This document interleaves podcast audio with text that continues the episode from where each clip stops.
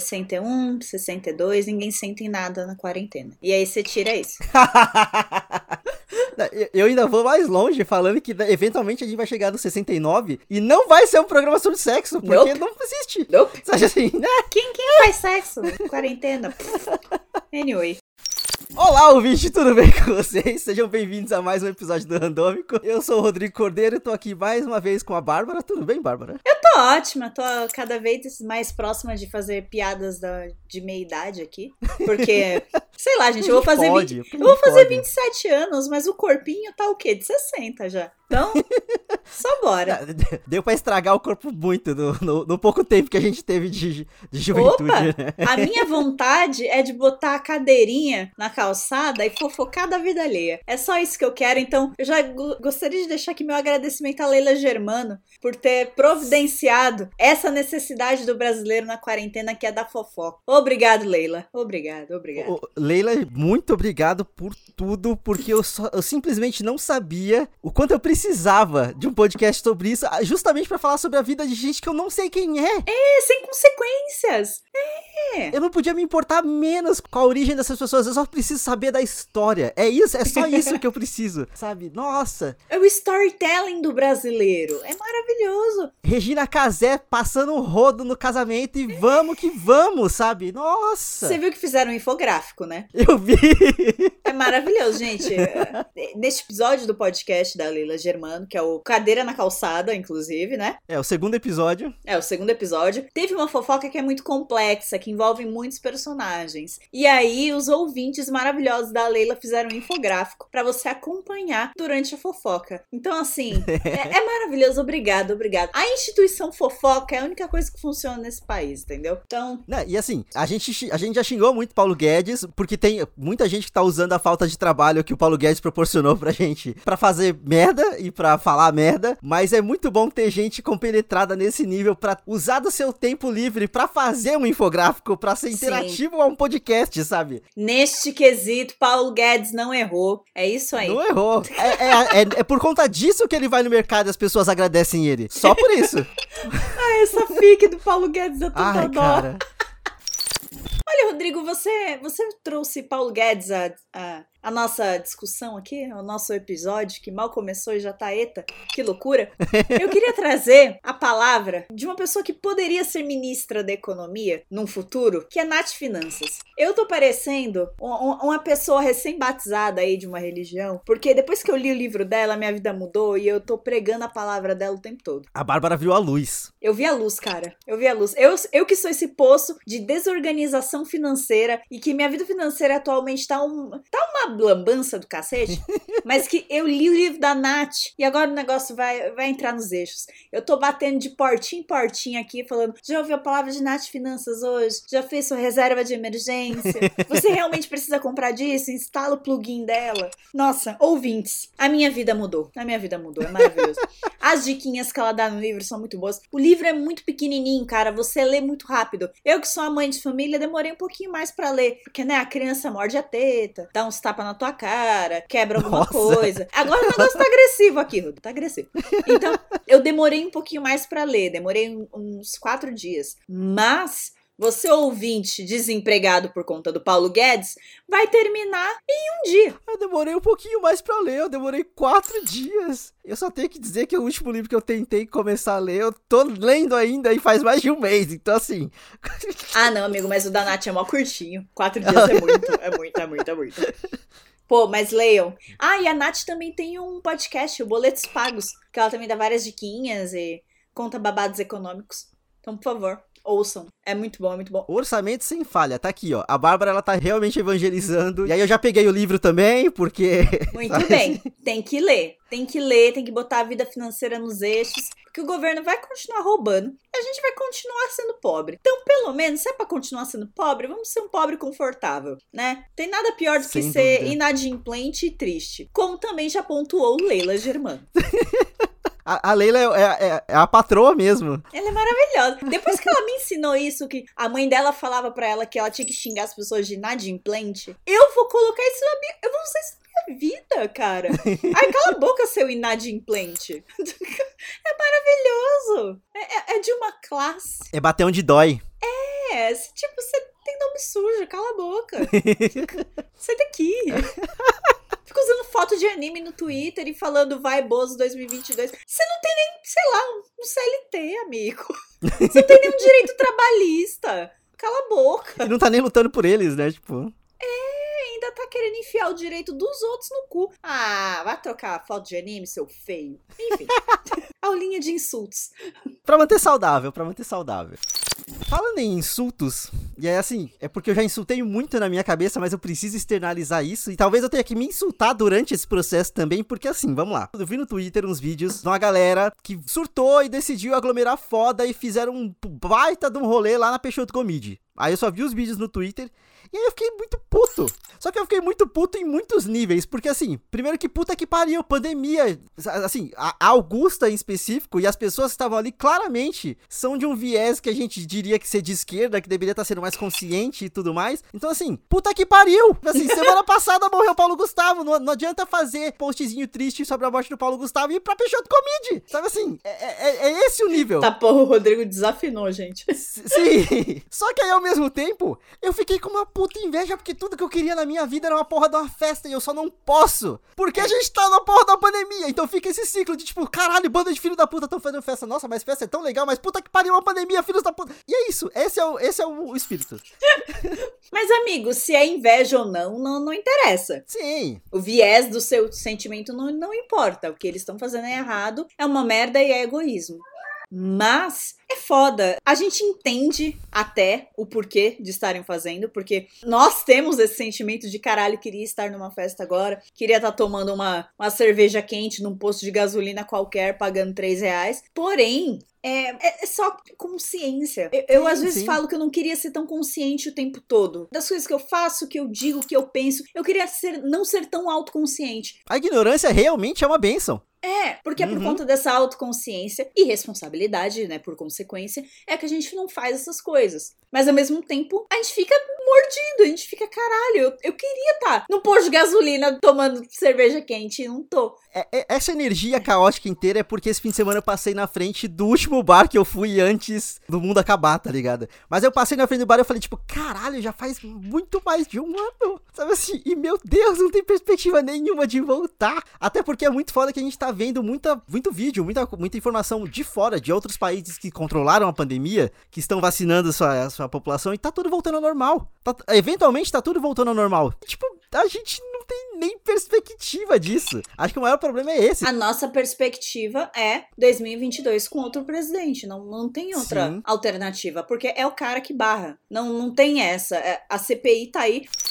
CPI que virou nosso Lola Palusa. Cara, o rolê da CPI, meu Deus. O que foi o Cajuru do nada falando do Otávio Mesquita? Eu não entendi, eu comecei a rir muito. O Cajuru usa um óculos que ele é quadrado de um lado e redondo do outro. Eu achava que era estilo, mas é porque é muito ruim a visão dele. É por isso que é daquele jeito, mas eu, eu tinha achado que era estilo.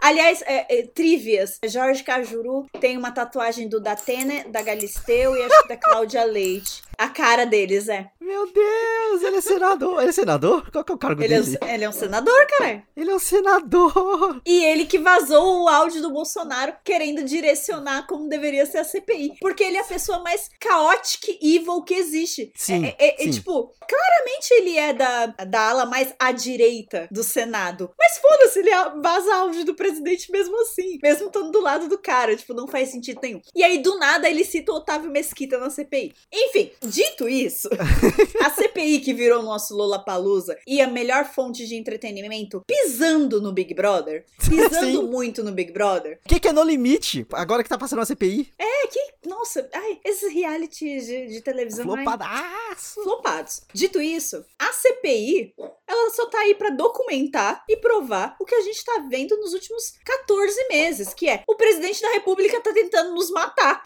Sim. É só isso. Tá tudo bem? Não, eu sou brasileiro, não tá tudo bem. Então, é, é foda, é foda. É. Ai, enfim, Pra saber mais informações sobre o CPI Palusa, acesse o perfil do Jair Me Arrependi. Da Jair Me Arrependi, não sei, porque até as artes bonitinhas, nível Lola Palusa, tá rolando lá pra mostrar as atrações, pra falar as coisas. E, tipo, durante ele vai postando o que tá acontecendo. Acompanhe a CPI. É frustrante pra caralho. É frustrante pra caralho, mas é importante. É importante. Eu achei que ia sair voz de prisão. Eu achei, mas. Eu acho que o cara tá guardando pro Pazuelo. Ele vai gastar o voz de prisão dele. Já deram, já deram aval pro Pazuelo ficar calado. Então acho que não vai acontecer nada com o Pazuelo. Ô, amigo, mas você tem fé na instituição militar inteligente? Eu tenho fé na instituição militar burro. O que ele falar, eu acho que já é o suficiente pra ele fazer bosta. E pra se contradizer. Querendo ou não, é muito fácil algum, alguma pessoa lá, tipo, pisar no calo dele e ele, por mais que possa ficar calado, queira falar só por conta de honra. Aspas aqui, honra. Ou tipo assim, porque vai, vai se doer com alguma coisa e vai abrir a boca, sabe? Não, só porque é macho burro. É macho burro de ego ferido. A- amigo, ele podia ter ficado quieto em cada uma das coletivas de imprensa cringe que ele dava. Sim, Ele sim. podia ter ficado quieto ou ter falado, não vou responder essa pergunta, como o chefe imbecil dele faz, mas Próxima pergunta. Acabou. não, ele nunca fazia, ele sempre respondia. E era sempre constrangedor. Eu tenho fé na instituição militar burro, eu tenho. Eu acho que vai dar bom o depoimento do Pazuzu. Ah, vamos torcer, mas eu não tenho, não tenho grandes expectativas. Eu só acho muito louco que o governo Bolsonaro ele é tão maluco e tão caótico e tão bizarro que a gente tá, tipo, torcendo, ou a gente tá muito favorável ao Renan Calheiros, sabe? Assim, tipo, A que ponto chegamos? O o Renan Calheiros fala e a Calheiros gente fala, é- sim, é isto. É, mano. É o herói que a gente tem, né? Se não tem tu, vai tu mesmo. É o nosso Mano. Batman. Ai, ai. Falando em lambanças eh, jurídicas, eu assisti a série do caso Evandro. Que Hum. eu acredito ser a, uma- a maior lambança jurídica de caso envolvendo assassinato, ou pelo menos um dos, das maiores né, lambanças jurídicas da história do país, né? Que um júri condenou sete pessoas à prisão por matar num ritual satânico um, o garoto Evandro que sumiu lá em Santa Catarina. E, pois é, né? Os sete acusados foram torturados para confessar o crime. E o processo é uma lambança do cacete. E conforme você vai sabendo mais sobre o caso, mais puto você fica e você fica, caralho, poderia ser com qualquer pessoa. Foram com aquelas sete pessoas por motivos políticos da época, enfim. Mas pensa, Rodrigo, te prendem, dizem que você matou uma criança e falam que tem um monte de provas contra você e os caralho, você fica, não, mano, tá na minha casa jogando videogame. Não, foi você sim, Rodrigo. E aí te torturam até você confessar. E aí você confessa que matou o menino. E aí o Brasil inteiro começa a falar, Rodrigo matador de criancinha. E aí sua vida é toda enfiada no seu cu. Você per- perde tudo, seus familiares te odeiam, tudo. O caso Evandro, que é originalmente um podcast do projeto Humanos do Ivan Mizanzuki. Ele teve 36 episódios publicados, teve início, meio e fim bonitinho. Ele fala sobre o caso inteirinho, desde a denúncia até o final da, da vida dos, dos sete que estão vivos ainda. E agora é uma série da Globoplay, que estão saindo dois episódios por semana. E puta merda, que incrível. Que direção boa. A, a trilha sonora e os efeitos sonoros são os mesmos do podcast. Então quem ouviu o podcast fica. Ah, o barulhinho!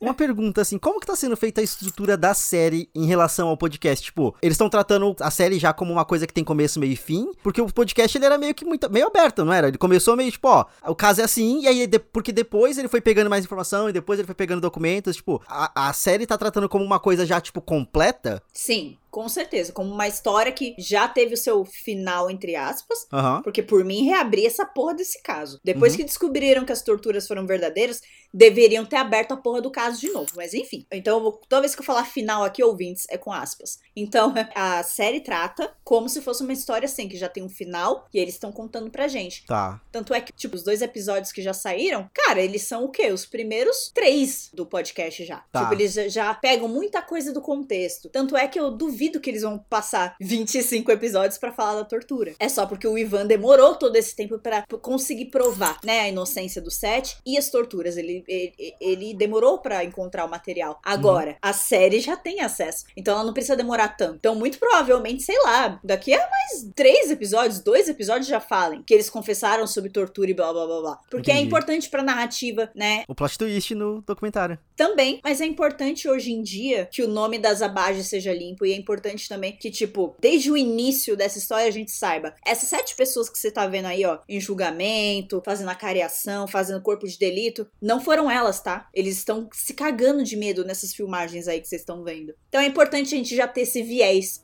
uhum. assistindo a história hoje em dia. E pra gente ver como qualquer cidadão comum tá passível de passar por isso. Então é por isso que é importante todas essas coisas que enchem o saco ficam falando, ai, que não importa, ai, que direitos humanos, ai, direitos humanos para humanos direitos. Vai defender bandido? Direitos humanos não importa. Então, meu bem, direitos humanos protege você desse tipo de coisa, tá? De milico maluco que pode te torturar e te obrigar a confessar crimes que você não cometeu e acabar com a sua vida. Então é para isso que existe. Olha, assistam uh, o caso Evandro. É, para quem tem medo de ser muito gráfico, né? Porque afinal, né, é um assassinato de criança. É, a série não é gráfica, tá? Não mostra em nenhum momento foto, nada disso, do corpo, nem nada. Eu sou mãe, eu não ia ter estômago para ver. O podcast, acreditem ou não, eu acho mais pesado, porque como o Ivan só tem o áudio uhum. para se expressar, então ele tem que ler muitas das descrições. Então, teve uma, uma época que ele tava falando sobre o corpo. Eu tenho certeza que na série, quando ele for falar sobre o corpo, ele vai mostrar os laudos de DNA. E não vai precisar precisa falar com tantos detalhes, né? Tipo. É, o corpo estava assim, assim, assado, de não sei forma, forma blá blá blá blá blá. Tipo, isso no podcast foi muito gráfico para mim, entendeu? Sem contar que, assim, a, a descrição inteira, como é, um, é, só o áudio, deixa muito pra imaginação, né? Então vai a é. gente ouvir aquilo e interpretar aquilo do nosso jeito mais grotesco, sabe? Tipo. Mais sórdido, mais horrível. Por, é, porque a situação é uma situação grotesca, você não vai imaginar aquilo de uma forma bonita, não tem como, sabe? De uma forma leve. Não, é horrível. Só que outra coisa eu achei meio pega no coraçãozinho é, é que você vê a cara das pessoas, né? Você imagina os personagens, vamos colocar assim, de uma forma quando você tá ouvindo o podcast. É, são só nomes, né? É, são só nomes. Ah, então fulaninho foi torturado, ciclaninho morreu na cadeia, beltraninha, blá blá blá. E aí você vê o ciclaninho, beltraninho, aí você fica... Eita porra, eram pessoas. Eram pessoas de verdade. E aí quando você sabe o contexto, né, de tudo e das torturas, você fica nessa filmagem que acharam que ele tava confessando um crime e que ele tava super frio, falando de como matou o menininho, ele tava se cagando de medo. O cara não olhava pra câmera. E o policial está induzindo todas as respostas. Tipo, as pessoas da época ficaram tão malucas vendo, olha, acharam os culpados desse assassinato horroroso que não se atentaram ao básico, que era, tá, como que você matou o menino? Ah, matei assim sensado. Ah, tá. É. E você pegou a faca como? Eu peguei a faca sem cessado. Não falou que era uma faca. É, tipo, eu, o cara que supostamente Caralho. matou a criança não falou que era uma faca. Mas você pegou a faca como? Eu peguei a faca sem cessado. Cortou de qual, qual lado? Lado esquerdo, é. Aí você deu o coração pra pessoa? Aí eu dei o coração pra pessoa. Caralho, é nesse nível? Sim, é nesse nível. Meu Deus! As fitas, quando você escuta as fitas das confissões, você fica. Eles estão sendo coagidos o tempo todo a responder coisas. e tem coisa que foi pra TV que dá pra ver que é coação também. E aí você fica, gente, as pessoas estavam tão malucas que elas não ouviram o básico. Sede de vingança, né? É, sede de vingança. Uma criança foi morta, tá todo mundo ultrajado. Ao invés de investigarem até as últimas consequências, só procuraram os culpados ali rápido por conta de interesses políticos, mas enfim. Então é, é, é foda, cara. É foda. Caralho, que merda. Lambança. Lambança jurídica. Uma coisa horrorosa. E não faz muito tempo, não, tá? Essa história é de 92. Assustador. Mas fica aqui a diquinha, ouvintes. É muito interessante. Muito interessante mesmo. E é muito bem filmado, é muito bonito. E eu gosto como edição conta a história. Tipo, se o documentário lá da Carol com K é, é, um exemplo do que você não fazer em edição de documentário, porque ele corta no meio do depoimento da mãe dela pra outra cena, e tipo, documentário você não corta depoimento, porque é um documento. Documentário vem de documental, vem de documento. Então você não pode ficar cortando depoimento, porra. A não ser que seja para complementar o que a pessoa tá falando. Com uma cena, com uma foto daquilo que ela tá falando, mas você não corta e vai para outro assunto. Você não corta e vai pra um take pra endeusar a, a pessoa que ela tá falando, que é a filha dela. Enfim. Sim. Documentário da Carol com é tudo que você não deve fazer. Agora, do caso Evandro, meu irmão. Ah, do caso Evandro é da hora. É muito bom. Inclusive, eu vou deixar claro aqui que a, a, única coisa boa que tem realmente naquele documentário da Carol com é a cena do é, lava. Lava todo o ódio coletivo. É a melhor coisa que tem naquele no documentário. Deixando bem claro que toda a questão da Carol com K é uma, uma, coisa muito complexa, a gente não vai trazer pra cá agora. Não é, não é tão preto no branco assim. Tipo, sim, sim. Preguiça. Mas lava, lava todo o ódio coletivo. Eu acho que a Carol com K merecia um documentário melhor aí, na boa. Era só ter dado mais tempo, velho. Não precisava ter feito antes do programa acabar, sabe? Foi feito nas coxas pra caralho. Ela, ela merecia mais, de verdade. Ah, mas quando saiu a, a parte 2, que é o A Vida Depois do Story da Care, aí a gente. aí a gente traz a crítica aqui. Traz aqui. Porque o randômico é compromisso com a notícia. Ó, oh, mas aí agora vamos lá. Eu vou trazer uma diquinha aqui que assim, eu vou ter que dividir meio que em duas partes. A primeira parte é: a Netflix há um tempo atrás soltou um trailer de um filme da Amy Adams que ia sair chamado A Mulher na Janela. O trailer é maravilhoso. O trailer tem um ritmo acelerado e tem e mostra o plot twist e faz e acontece. Você fala, caralho, que filmaço. Aí saiu o filme. Nhé, o trailer era tão melhor. tipo, o ritmo dele é muito estranho e a, os atores são mal aproveitados e acontecem umas situações assim, porque vamos lá, a história em si é que a Amy Adams é uma mulher que ela tem agora fobia e aí ela fica em casa observando a, a vizinhança. Ah, é nós hoje em dia, legal. Isso, é tipo isso. E aí, se não me engano, na noite de Halloween, ela só tem uma crise porque as crianças começam meio que fazer travessuras na porta da casa dela e tudo mais. E aí a vizinha uh, vem e resgata ela, sabe? Tipo assim, ajuda ela, leva ela pra dentro, não sei o que, cuida dela. E aí, alguns dias depois, ela vê essa vizinha sendo esfaqueada. E aí fica tipo, oh meu Deus, Eita. só que assim, a Amy Adams é uma mulher com agorafobia, então meio que todo mundo duvida do que ela tá falando, até porque rola eu o plot twist que tá no trailer, então eu vou falar aqui. Que assim, a vizinha que ela conhece é a Julianne Moore. Nunca confie na Julianne Moore, ela é louca. Ela é a tia do Hunger Games. Ela é incrível, ela é uma atriz muito boa. E aí elas têm uma noite muito, a noite muito legalzinha lá tal, e aí ela vê a Julianne Moore sendo esfaqueada. Pela Katniss. E aí, quando ela chama a polícia e tudo acontece, aparece a vizinha. E é outra atriz, que eu esqueci o nome agora, mas é a mãe de. de. Atypical. Qual é o nome dela? É que foi casado com o Noah Cumberbatch também? eu não sabia disso. O, o, Google diz que sim, até 2013. Ah, mas eu não sei nem quem é Noah Baumbach. Ué, é o ex da mulher que, assisti, que dirigiu Adoráveis Mulheres? A Greta Gerwig. Isso. O História de um Casamento é totalmente sobre o casamento deles. Eu não sabia disso. Meu Deus. O Adam Driver é um diretor que é casado com uma atriz que fez sucesso num filme adolescente. Eles tiveram um divórcio horrível e tem um filho pequeno. Meu Deus. Eu não fazia a menor ideia. Eu não sabia. Eu não sei a história da vida da Greta. Eu não, tinha, não saberia disso de forma alguma. Eu, eu explodi a cabeça do Rodrigo. Fica aí, Diquinha. Assista a história de casamento. Ainda mais com esse viés agora. Ah, assisti não. É deprimente. Ah, não. O filme, filme é legal. Deprimente. Eu gosto dele. Eu gosto. Eu só gosto dos memes. Everyday I wake up Brazilian. Brazilian.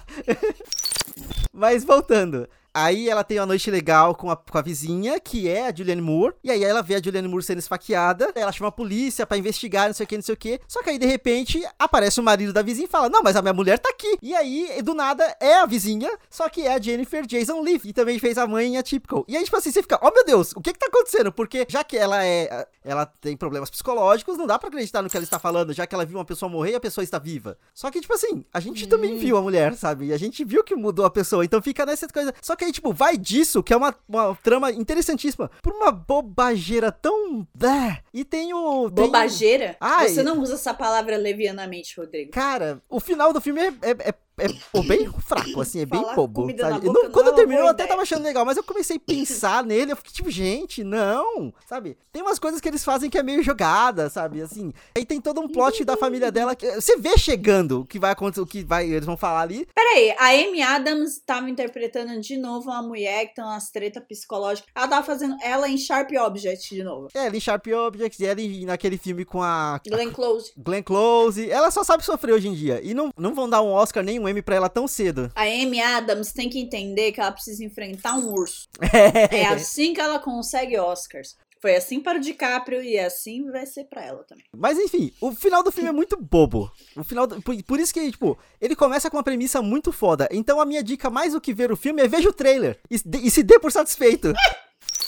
Mas você sabe que o PH ele fez um vídeo pelo fim da maratona falando sobre as séries da Netflix. Eu não poderia concordar mais com ele. Puta que pariu. A ansiedade que isso gera nos espectadores desse negócio de lançar a série inteira não foi pensado no futuro, meu irmão. Lá em 2012, quando eles começaram, era legal, era novidade. Hoje em dia, uma série nasce e morre em uma semana. Sim. Aquele Sombra Ossos, Shadow, Shadow and Bones, aham. né? Essa porra dessa série tava um inferno semana passada de todo mundo falando dessa porra.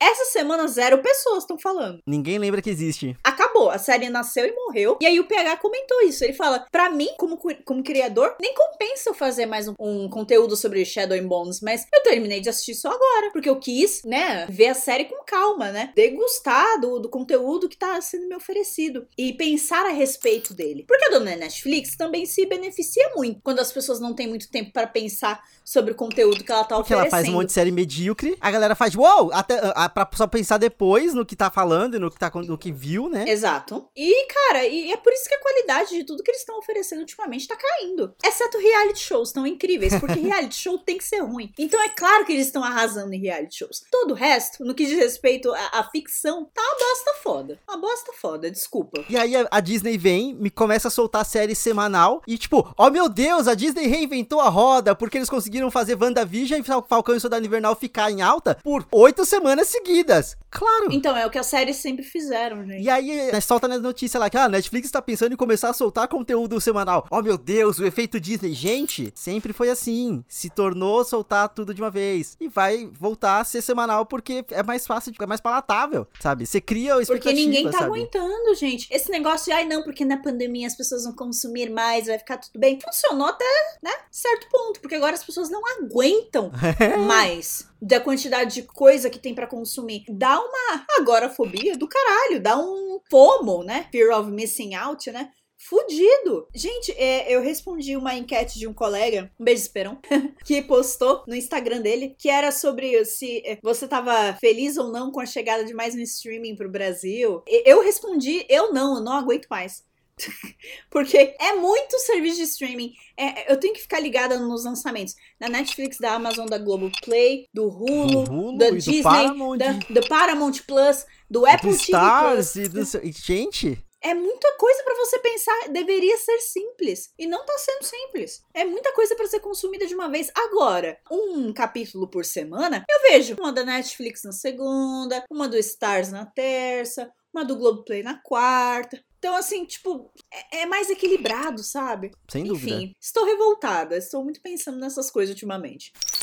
Não, e faz todo sentido, até porque, vamos lá, eu vou trazer mais um conteúdo aqui, e esse, eu, ó, eu acho que é a primeira vez que eu faço isso, porque esse é o clássico não vi e não gostei. Por quê? Não, não vi nem verei. não vou ver. Eu, inclusive, ouvi um podcast falando sobre isso, sobre- com spoilers, pra ter certeza de que eu não queria ver aquilo, sabe? Até porque eu, eu, eu- Eita, amigo. eu quis prestigiar o podcast, mas eu não quis prestigiar a porra da série. A Netflix lançou uns tempo atrás um trailer de uma série chamada O Legado de Júpiter. O Legado de Júpiter é baseado num quadrinho do Mark Miller, que fez Kick-Ass e tudo mais. E aí, vamos lá. Kick-Ass 1 é legal. Kick-Ass 2, hum, O Rodrigo tem problema com o que quer, tá, gente? Só pra. não, eu gosto do que quer. Mas assim, a questão é que o Mark Miller fez esse acordo com a Netflix, vai começar a fazer o, Millerverse na, na Netflix, lá, lá, lá. Só que ele não tem, não é o- as, as produções deles não são 100% boas. A gente não tem esse, esse grau de qualidade. É uniforme. É, não é uniforme. Tem- ele tem algumas coisas boas. Kick-Ass é legal. Eu, eu li Kick-Ass, inclusive. Kick-Ass é legal. Só que ele tem outras coisas que são meio... hum. E aí o Legado de Júpiter é uma dessas que, tipo, ou as pessoas amam ou as pessoas odeiam. Eu só não quis ver. E eu só não quis ler. E aí eu fui ouvir o podcast e eu só descobri que realmente é uma merda. Que eles não conseguem des- desenvolver personagem. E claramente, isso mostrava no trailer que claramente aquilo ia ser ruim. E que as perucas estavam feias mesmo. Não era só porque era um trailer mal Ixi. acabado sabe? E aí eu só passei muito longe. Eu não vou ver o Legado de Júpiter. Porque é isso, é a Netflix sol- soltando série inteira. Oito episódios pra você ver de sexta pra domingo e fazer o wow e próximo e foda-se. E eu não vou fazer isso com essa série. Não com essa, pelo menos. Não, com não. várias outras, provavelmente, mas essa eu não quis. Não, não, bota essas horas aí da sua vida em qualquer outra coisa. Acho meio sacanagem, mano. Não, não. E aí eu deixei de ver o Legado de Júpiter porque eu quis ver outra coisa. Eu ainda na minha saga de ver conteúdo sobre música, eu assisti a série do Alta Fidelidade com a Zoe Kravitz, que se não me engano é do Hulu, e infelizmente, pelo que eu entendi, ela já foi cancelada. E aí eu fico muito Caralho! triste. Eu fico muito triste com isso, porque a série é muito gostosa. A série é muito bem feita. E, ela, e assim, é uma atualização muito boa pro conteúdo que já tava no filme. Eu nunca li o livro, mas até onde eu sei, meio que a próximo também. Então, assim, mas o filme eu reassisti faz pouco tempo. Eu acho que eu até trouxe aqui quando eu assisti. Sim, sim. Então, tipo, é uma atualização muito bem feita. E a- os detalhes que eles pegam e as discussões sobre música que acontecem que são muito mais atuais, sabe? P- pelo momento. Eles discutindo sobre o Kanye West, por exemplo, sabe? Tipo assim, sobre a questão dele ser um bom músico ou não, se ele apoia ele ou não apoia, sabe? Maluco, Tipo, maluco. Exato, sabe? A dualidade que tem no Kanye West. E a Zoe Kravitz é uma atriz incrível e o elenco de apoio inteiro é incrível. E aí, assim, é. O plot é exatamente o mesmo. Começa com ela terminando o relacionamento, fazendo o top 5 de é, piores relacionamentos que ela teve, piores términos que ela teve, e vai apontando uma das pessoas. E aí, assim, pequenas mudanças que eles fazem. Um dos top 5 relacionamentos dela é o Simon. Só que o Simon é um dos caras que trabalha na loja de discos com ela. E aí, só que o plot que eles colocam pra ele é que, enquanto namorando com ela, ele se descobriu gay. Só que eles viraram super amigos por causa disso. E aí, quando ele descobre que ele tá no top 5 de piores términos dela, ele pede pra ela tirar, porque ele fala: A gente nunca terminou. Eu tô aqui com você até hoje, eu sou seu amigo até hoje. A gente não tá terminado, sabe? Eu faço, eu faço tudo por você o tempo todo, sabe? Não, mas é, romanticamente. Sim, mas é que assim, terminou, é- amigo. a relação deles meio que sempre foi essa amizade muito forte. Então, tipo, eles continuam na mesma dinâmica que eles tinham antes. Eles só não se beijam, basic- basicamente. Mas, cara, a série é muito gostosa. O Simon, em específico, ele ganha um episódio que é só dele, que é narrado por ele, que é, é, tem toda aquela questão Olha. de, de quebra da quarta parede. É muito bem feito, é muito gostoso, sabe? Tipo assim, a, a, a construção inteira da série. E claramente dá pra entender onde a série ia numa próxima temporada, mas como foi cancelada, fudeu, né? Porque não vai ter. Mas vale muito a pena assistir. Ah, eu vou escrever uma carta pro senhor Rulo pra ele consertar isso. Porque, assim, dá um respiro tão grande assistir esse tipo de conteúdo agora. Sim. Sei lá, se antigamente a gente reclamava que não tinha conteúdo fantástico, ai, nossa, eu queria muito ver um dragão na TV, eu queria ver muito uma série com poderzinho e magias. Hoje em dia eu não aguento mais essa porra. Eu não aguento mais. Eu estou virando magia fóbica. Eu não aguento mais. Eu vejo uma série com poderzinho, eu saio correndo. Agora, uma série de uma moça que trabalha numa loja de música, eu, eu, eu, já gostei, eu já gostei. Tipo, uma coisa mais pé no chão, né? Neste mundo, ela trabalha, tipo, nesse planeta, na Terra. Sim. E o melhor amigo dela não é verde. Tipo, caralho, que incrível. Ótimo, já quero ver essa série. Porque eu, particularmente, não aguento mais. Eu acho que a próxima. O próximo conteúdo fantástico que eu vou consumir provavelmente vai ser o filme do Duna, porque eu quero muito ver o filme do Duna. Mas todo o resto, meu irmão, eu tô abstraindo total. Você ainda pode fingir que não é conteúdo fantástico porque é ficção científica também, sabe? Tipo assim, dá pra puxar pro outro lado ali. Eu vou ver por causa do Timothée, porque ele é gato. é isso, basicamente. O Léo vai ver porque ele gosta dessa porra mesmo desse Duna. Agora eu vou ver por causa do Timothée, beijo Timothée. eu tenho os meus motivos. E aí, assim, só pra deixar ainda mais agradável a, a ideia de assistir Alta Fidelidade, são episódios de meia hora. Olha, dá tempo de uma mãe de família ver. Bonitinho ali, ó. Olha que maravilha. Ó, séries de meia hora, assim, ó. São tudo que eu precisava na minha vida, tudo. Sabe que a gente não precisa na nossa vida? Mais de séries fantásticas. chega, chega, muda Brasil, muda. Se eu ver um dragão na minha frente, eu mato. Chega. Não quero mais. Vai faltar na força do ódio, né, Chu? É. Ai, não, não aguento. Mas, Bah, sabe o que que a gente também não precisa mais? O quê? Desse episódio desse podcast. A gente pode encerrar aqui porque eu acho que temos. Temos, temos sim, temos sim, temos sim. Chega, ouvintes, mudem. Chega! Muda, Brasil! Muda! Eu tô indignado! Muda. Mas então é isso, ouvintes. Muito obrigado pra quem chegou até aqui. Os mesmos recadinhos de sempre. Passa esse podcast pra algum amiguinho ouvir. Vai seguir a gente no Instagram, que é o arroba randômico underline, no Twitter, que é o arroba randômico. Vai seguir a gente nos, nos perfis pessoais também. Dê o feedback que vocês quiserem. Xinga a gente. Fala que a gente tá errado. Xinga não, sou sensível. é, a Bárbara é a mãe. O ódio direciona pra mim. Que aí eu só faço lava, lava todo esse ódio coletivo. Lava, lava. E, e é, e é isso. Engaja nos nossos posts e volta semana que vem, tá bom? Então é isso. Tchau, tchau. Tchau.